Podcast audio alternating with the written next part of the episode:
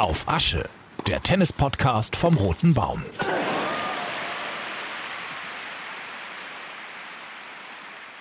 Und hier sitze ich wieder an unserem lauschigen Plätzchen vor dem Hamburger Roten Baum Tennisstadion. Mein Kollege Ole Zeisler und ich. Guten Abend. Wunderschönen guten Abend. Ist es wirklich so lauschig heute? Du, du siehst so ein bisschen fröstelnd aus. Ich glaube, ich auch. Ja, ich wollte jetzt ein bisschen gute Miene zum bösen Spiel machen. Aber ähm, wir müssen aufpassen, dass wir keine Erkältung uns einfangen. Denn in Corona-Zeiten eine Erkältung zu haben, das ist schlecht.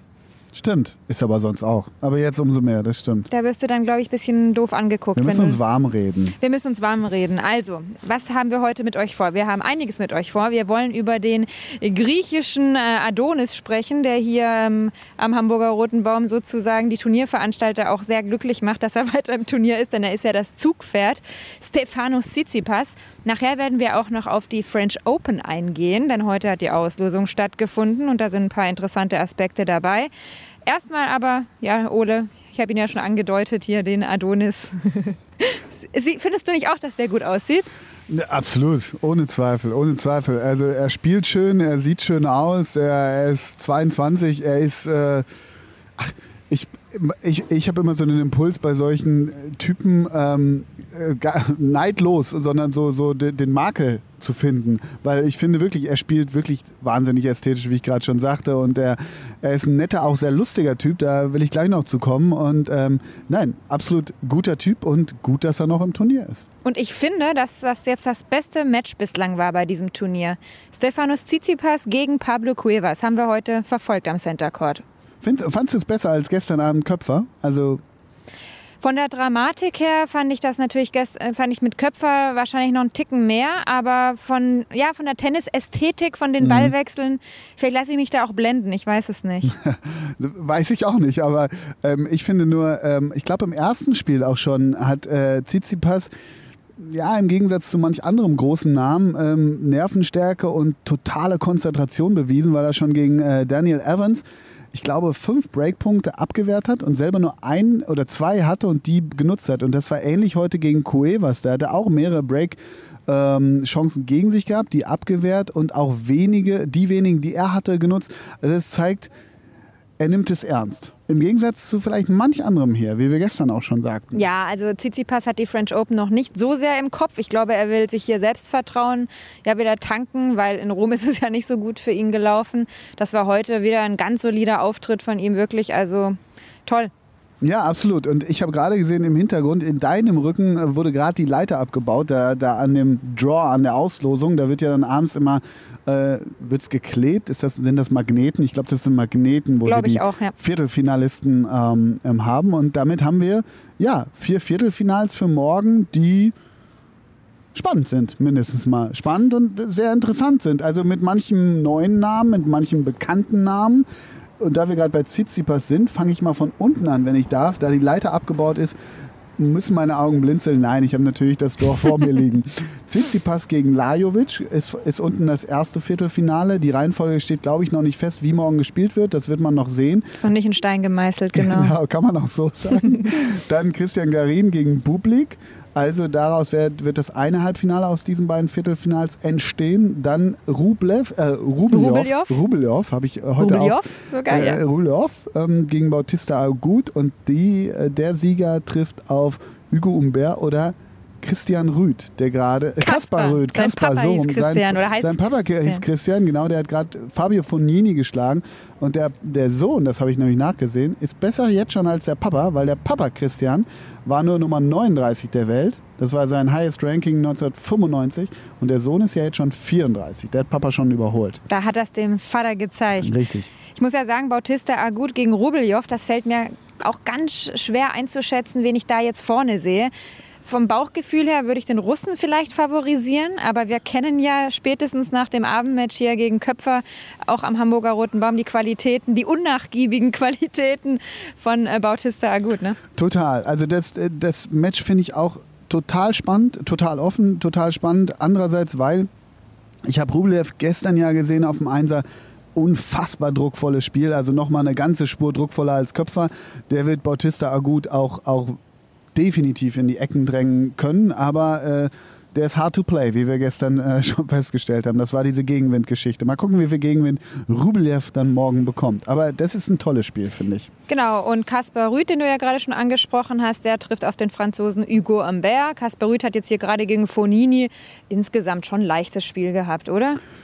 Ja, war so ein bisschen fast schon wieder so ein typischer Fonini. Also äh, im zweiten Satz dachte ich, da stand es relativ schnell 3 oder 4-0. Den ersten hatte Rüd gewonnen. Da flog dann auch direkt nach dem Satzball, glaube ich, direkt mal ein Ball von, äh, von Fonini. Ähm, nach Winterhude? Nach Winterhude, genau, oder in Zwick-Pöseldorf, irgendwo da hinten hin. Gab auch direkt ein Warning. Und, und Fonini, irgendwas hat er ja immer. Ich habe es versucht zu deuten. Er hat sich, glaube ich, aufgeregt, dass zu viel Asche auf der Asche war. Der hat jetzt nicht unseren Podcast gehört, aber der hat sich immer aufgeregt, dass der, der hat immer so. Die Platzbeschaffenheit ja, war nicht so nicht ganz so sein Gusto, genau. Ja, genau. Ja. Und dann dachte ich im zweiten Satz, da hatte ich schon wieder so Anwandlung, oh oh, schenkt der jetzt ich will nicht sagen auch ab, aber schenkt er jetzt ab. Dann hat er sich aber nochmal kurz, kurz, kurz rangekämpft, aber wirkte auch nicht so Sprunggelenke, Stichwort Sprunggelenke, nicht so ganz so fit. Und ähm, Kaspar Rüth, ich wollte schon wieder Henrik sagen, ich weiß nicht, ähm, stark. Also wirklich wahnsinnig druckvoll. Und klar, wenn Fonini trifft, trifft er, aber er traf halt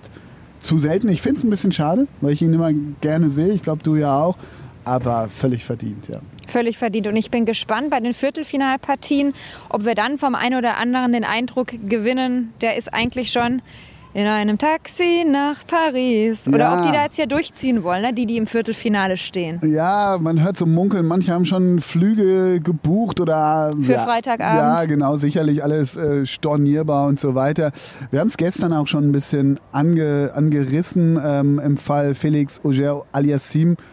Ähm, es, ist, es sind äh, etwas, naja, wie soll ich sagen, äh, Mutmaßungen. Aber trotzdem wird man den Gedanken nicht los, ist der Termin jetzt wirklich so geil direkt vor den French Open? Ich habe da meine gewissen Zweifel. Wie geht es dir damit? Ja, vielleicht ist die Belastung dann doch ein bisschen zu groß, vor allem für diejenigen, die letzte Woche schon in Rom gespielt haben, dann direkt hier angekommen sind, wieder gespielt haben, dann nach Paris ja wollen und da natürlich möglichst weit kommen wollen, ist ja dann das Grand Slam Turnier und es läuft alles auf Roland Garros äh, hinaus, wo du dann richtig gut performen willst.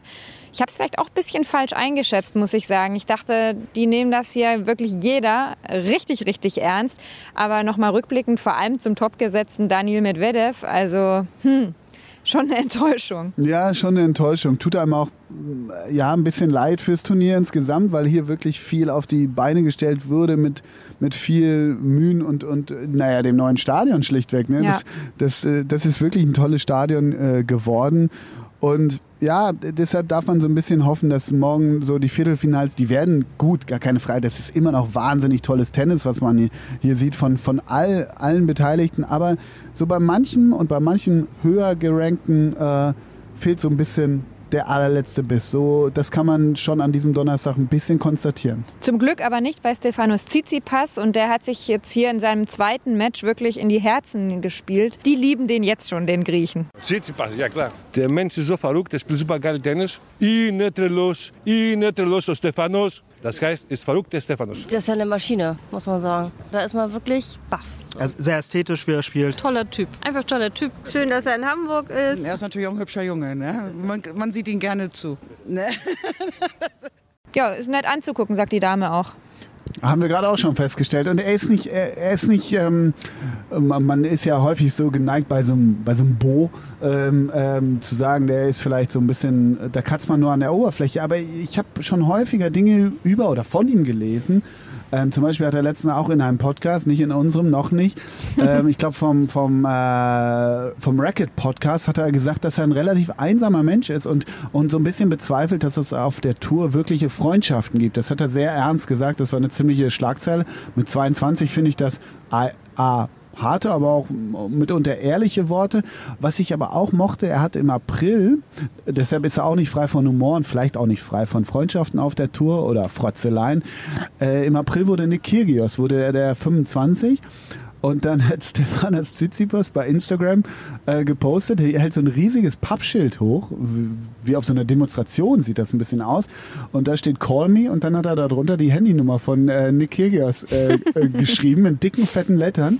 Und äh, Nikegios natürlich auch nicht frei von Humor, hat natürlich den Ball aufgenommen, aber war höchst genervt von Tausenden bis Millionen von Anrufern an dem Tag, weil es wirklich die Handynummer von, von Nick war. Der wird mehrere haben, aber er hat dann drunter gepostet, ja, danke für die Glückwünsche, aber bitte ruft mich nicht mehr an. Finde ich einen ganz guten Move von Tsitsipas.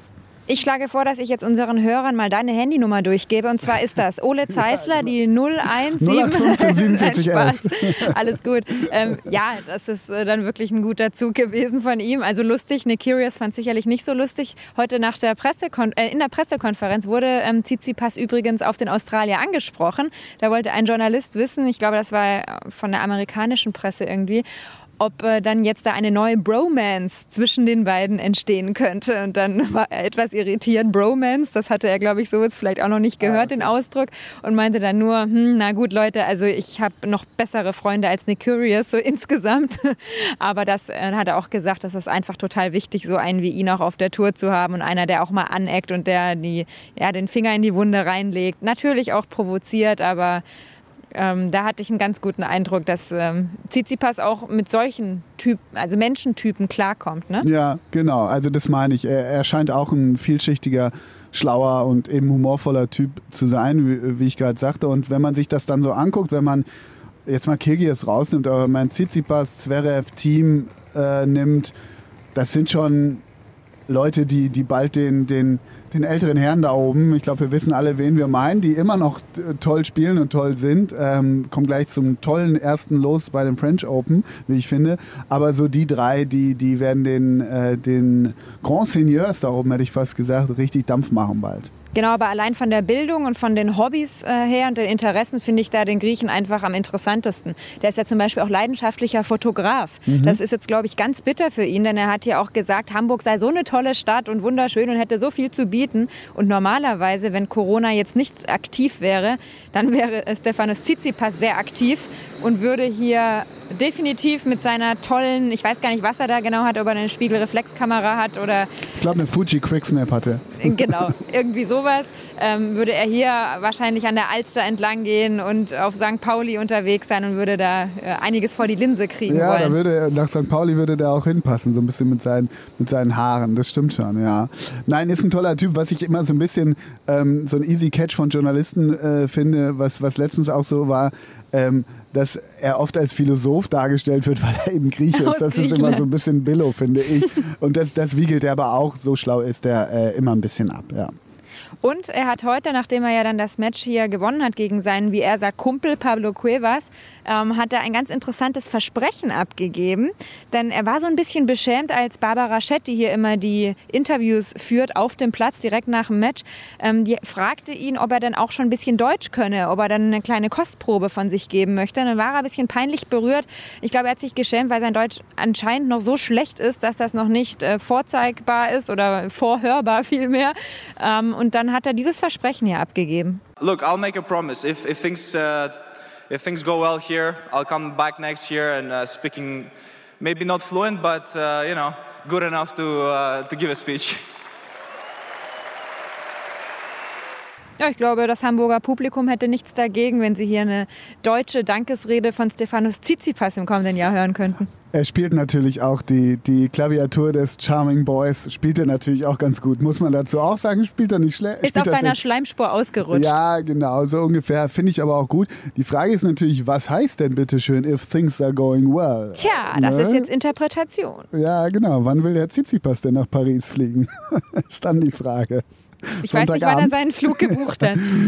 okay, aber wir wollen ähm, mal gucken. Heute um 18 Uhr ähm, oder rund 18 Uhr waren die, waren die Auslosungen der, der French Open, die, ja, die bereits laufen via Qualifikation.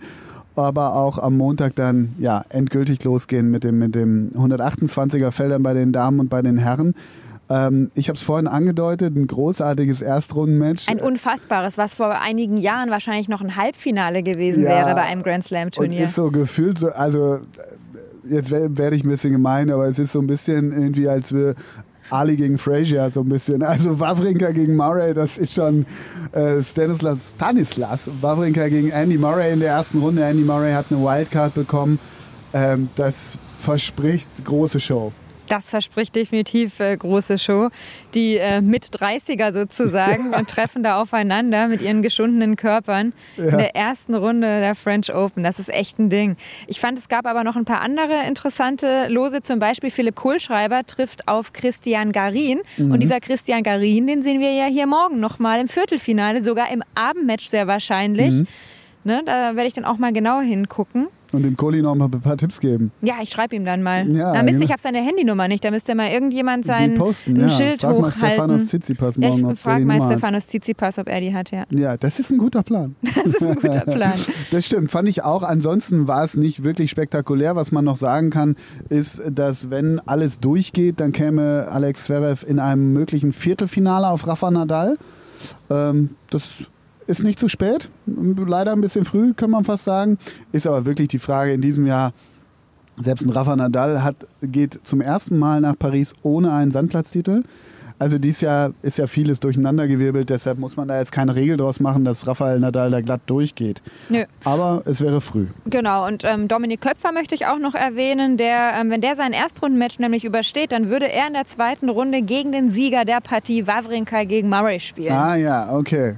Also das wäre auch ein Ding, glaube ich, für ihn. Das wäre mal eine Erfahrung. Ja, absolut, absolut. Und bei den, bei den Damen, äh, ich habe nur gesehen, Görge spielt gegen Riske, Petkovic hat... Sehr undankbares Los für Görges. Ja. Hat sie in Australien verloren in ah, Melbourne okay, gegen ja, ja, Habe ich vor Ort gesehen, ja. ja. Und, aber Kerber insgesamt, ähm, ohne jetzt konkrete Namen zu nennen, also das, da müsste das Viertelfinale wirklich ähm, drin sein. Ja. Wirklich. Aber wir kennen Frau Kerber dann Ja. natürlich auch. Ähm, die muss erstmal mit sich selbst dann klarkommen. Ja, stand heute schon auf dem, auf dem Trainingsplatz, habe ich gesehen, mit Petra Kvitova und hat sich eingeschlagen da in Paris. Ja, aber ich freue mich sehr. Ich freue mich sehr ähm, auf, auf das Turnier. Ähm, ich finde immer spannend, wenn so ein Draw schon mal rauskommt, dann kann man schon so ein bisschen, was wir jetzt gerade tun, rumspekulieren, wer wann und wie und was schwer ist und wer wann auf wen kommt. Das wird natürlich spannend. Auch Jan-Lennart Struff, der ja ähm, heute Morgen in aller In Herrgottsfrüh den TGW gestiegen ist, im richtig? Zug nach Paris, Ja. nicht im Taxi nach Paris, Ja. sondern im Zug nach Paris äh, gefahren ist, der trifft auf Francis Tiafoe aus den USA.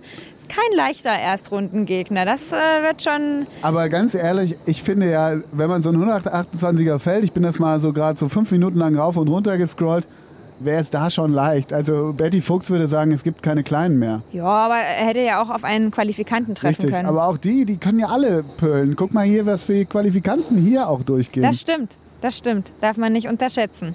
Wie fandst du den Tag an sich heute? Wir, wir geben ja auch gern, gern äh, ein Resümee, was die, wie das ähm, Turnier ankommt. Es, ähm, ich, heute, wir haben noch keine endgültige Zuschauerzahl, die hätten wir euch gern geliefert, die ist noch nicht ganz durchgesickert. Ich hatte trotzdem An Eindruck, als ich auf die andere kam, huch, doch ganz gut gefüllt, Ja. obwohl, muss jetzt eh kein Grund sein, obwohl kein Deutscher mehr drin, aber äh, Und obwohl es zu Beginn richtig windig war und kalt, so richtig Hamburger Wetter, nur Mhm. Ja. dass äh, nicht so richtig Schiedwetter war, ne? Ja, genau, das stimmt. Also deshalb, das war, heute war, war einiges los. Vielleicht de- sind die Leute zum Wochenende dann doch ein bisschen äh, unternehmensfreudiger und kommen dann noch hierher. Ja, ich habe dir ja gesagt, für mich zählt jetzt ab Freitag, Viertelfinaltag, wie ist da der Zuspruch, der Zulauf, wenn es dann in Anführungszeichen auch wieder nur 1300 Leute sind, Mhm. sprich 1000 Tickets ähm, ja noch übrig wären, die Mhm. noch im Kauf äh, wären dann, das wäre dann schon echt eine Enttäuschung. Ja, das stimmt. Ich wollte noch eine Sache erzählen. Wir, ähm, am äh, Sonntag äh, läuft ja das Finale live, live im NDR, Sonntag Mittag. Das ist ja relativ früh. Ich glaube, 13 Uhr ist das Finale. Relativ früh jedenfalls. Äh, und da ist der Co-Kommentator oder Experte ist Carlo Steb. Der Mhm. war das im letzten Jahr auch. Charlie. Charlie auch schon hier, hier ähm, am äh, Roten Baum. Und ich habe mal so ein bisschen in unserem Fernseharchiv gewühlt. Natürlich, mir fällt bei Charlie Steb immer als erstes dieser abgewehrte Matchball gegen, gegen äh, Mats Wielander damals ein, als er, als er das Spiel dann noch drehte und Deutschland zum ersten Mal den Davis Cup 88 in Göteborg holte. Aber dann habe ich mal geguckt, was der dann hier so am roten Baum gerissen hat. Und ich habe ein Spiel gefunden, 1997 gegen Goran Ivanisevic. Also das war auch ein Schauspiel. Und Charlie Steb kann sich noch erinnern, wirklich Rückhand nur Slice, Vorhand oh, druckvoll war auch so ein bisschen was anderes, ne? ohne ihm zu nahe, aber so klassischer Bringer. Und Goran Ivanisevic hat ja wirklich auf alles draufgehauen, was nicht schnell genug auf den Bäumen war. Es war ein irres, also irres Match ist jetzt so ein bisschen falsch, aber Charlie Steb hat die Bälle nur reingelegt und Goran Ivanisevic ist schlichtweg verzweifelt und Charlie hat am Ende auch gewonnen. War wirklich ein interessantes Match, wie damals Tennis war. Komplett anders, muss man einfach klar sagen. Und wie Charlie Steb damals war, denn ich habe auch noch meine eigene Geschichte mit ihm. Und das ist immer noch ein Stich in meinem Herzen, Uh. muss ich wirklich sagen. Ich war acht oder neun Jahre alt, also Mitte der 90er war das. Und da war ich mit meiner Mama beim Turnier in Stuttgart. Und Charlie Steb hat daran teilgenommen. Und ich wollte ein Autogramm von ihm haben. Und ich habe mit großen Augen, stand ich vom Eingang für die Umkleidekabinen der Spieler da und habe ihn höflichst um ein Autogramm gebeten. Ich hatte dieses Turnierheft, dieses Programmheft ne, mit seinem Foto und er hätte es mir nur signieren müssen. Er hat mich angeguckt, hat drauf geguckt und ist vorbeigegangen und hat Wortlos. mir wortlos und hat mir kein Autogramm gegeben. Weißt du was? Ich hole dir Sonntag eins. Ich bitte dich. Udo. ja, das hänge ich mir dann übers Bett. Endlich habe ich mein Hast du noch so Autogramm einen, von hast, du, Charlie hast du Steb. noch einen Bravo-Starschnitt, so einen alten, dann, dann äh, hole ich dir eins. Ja. Ja? Nee, Menschen können sich auch ändern. Vielleicht war er damals auch einfach gefrustet. Vielleicht hatte er gerade verloren. Das weiß ich natürlich alles nicht Ja. mehr. Aber als Kind im Grundschulalter, das war dann einfach wirklich kein schönes Erlebnis. Mir hat Michael Stich mal auf meiner, wo wir schon bei Anekdoten sind, Autogrammanekdoten, heute holt man ja eh nur noch Selfies, glaube ich zumindest. Jedenfalls hat Michael Stich in Münster, in meiner Heimatstadt, da gab es die Westfalen Open, weit vor seinem Wimbledon-Sieg hat er da gespielt. Da hat er auf meiner Jeans unterschrieben mit dem Edding. Meine Mutter war Fuchsteufelswild. Ich habe ihr erklärt, das war Michael Stich, der durfte das. Aber die Jeans, die, das ging nicht mehr raus. Und wo in ist die Jeans heute? Oh, gute Frage, gute Frage. Das ist locker, oh Gott, das ist locker 35 Jahre her. Also ich glaube nicht, dass Das die interessiert mich jetzt. Wo ist die Jeans? Ich das gleich müssen meine wir, Mutter an. das müssen wir zu Turnierende müssen wir das spätestens geklärt auf. haben. Das machen wir, gerne. Genau. Ja, der morgige Tag, der Viertelfinaltag. Ja, ähm, schauen wir, schauen wir. Ich finde ja ganz schön, ich, ich mag ja Viertelfinaltage. Das klingt jetzt so ein bisschen sehr pragmatisch, mathematisch, aber das sind so vier Matches. Danach weiß man, wer am Folgetag, also dann, ich finde, da ordnet sich, da trichtert sich am Ende, ordnet sich so ein, so ein, so ein Turnierbaum so fertig. Ich mag das eigentlich. So vier Matches in a row, wie man im Englischen sagt. Ja, freue ich mich drauf. Wenn wir gut. hier nicht als Journalisten akkreditiert wären und ein Ticket gekauft hätten, dann hätte ich mir, glaube ich, auch den Viertelfinaltag ausgesucht. Genau. Ne, weil man dafür sein Geld echt gut was zu sehen bekommt. Habe ich auch. Ich habe das auch mal beim French Open gemacht. Viertelfinaltag French Open. Federer gegen Wawrinka damals. Also da hatten wir auch Glück. Aber ähm, das war schon toll. Die, wenn man das im Hintergrund hört, die räumen mir äh, relativ rücksichtslos. Ja, hier ist schon, äh, zusammen. Schicht im Schacht Hier ist Schicht im Schacht. Wir Genau. sind die Letzten hier wieder auf der Anlage. Ich weiß nicht. Ja, das Licht geht, geht aus. Aber ist auch immer eine ganz schöne Atmosphäre, wenn sie ja, wenn hier so vom Ruhe Flutlicht angestrahlt werden Ja, noch. richtig. Hat genau. man jetzt ja auch nicht unbedingt zu Hause, ne? Nein, nein, nein, nein. Apropos zu Hause, ich glaube, wir machen uns jetzt langsam auf den Weg. Ich la- entlasse dich natürlich wieder nicht in die Nacht. Ich mache keinen Quiz draus, aber natürlich ist heute vor 82 Jahren etwas passiert im, im Welttennis. Willst Oh, ich glaube, ein Doppelerfolg, ein deutscher Doppelerfolg? Nein, das kann ja nicht sein. Wir haben ja September, Mitte September. Was war denn Mitte September? ja, die, die Grand Slams lagen damals auch noch anders. Ja, gut, dann muss das so sein. Dann waren das aber die US Open? Nee, Nein? die French Open. Donald Budge gewann als erster Tennisspieler den Grand Slam heute vor 82 Jahren. Also in einem Jahr alle vier Grand Slam Turniere. Und die, Grand, die French Open lagen damals im September. Und war es ein olympisches Jahr? Nein, kann nicht gewesen sein, Nee, weil ich habe gerade mal schnell kein- 82 durch 4 geteilt. Kann Genau. nicht sein? Es war, ein, äh, es war ein Grand Slam. Okay, kein Golden Slam. Nein, der erste aber durch den Amerikaner Donald Budge. Okay. Und deswegen weiß, äh, kommen wir erst von Grand Slam auf Grand Schlemm, dieses Wortspiel hier, was wir an der Fressbude haben. ja, ne? genau, da habe ich mich heute wieder bedient. An, am Grand Schlemm. Am Grand Slam. Jeden Gut. Tag ein Falafel-Sandwich. Ich hoffe, es ist dir gut bekommen. Muss ich noch gucken. Oh Gott, zu viele Details. Es ist der Schluss, Schicht im Schacht Ja. für heute. Gute Nacht. Gute Nacht. Auf Asche, der Tennis-Podcast vom Roten Baum. Auf ndr.de slash Sport und fast überall sonst.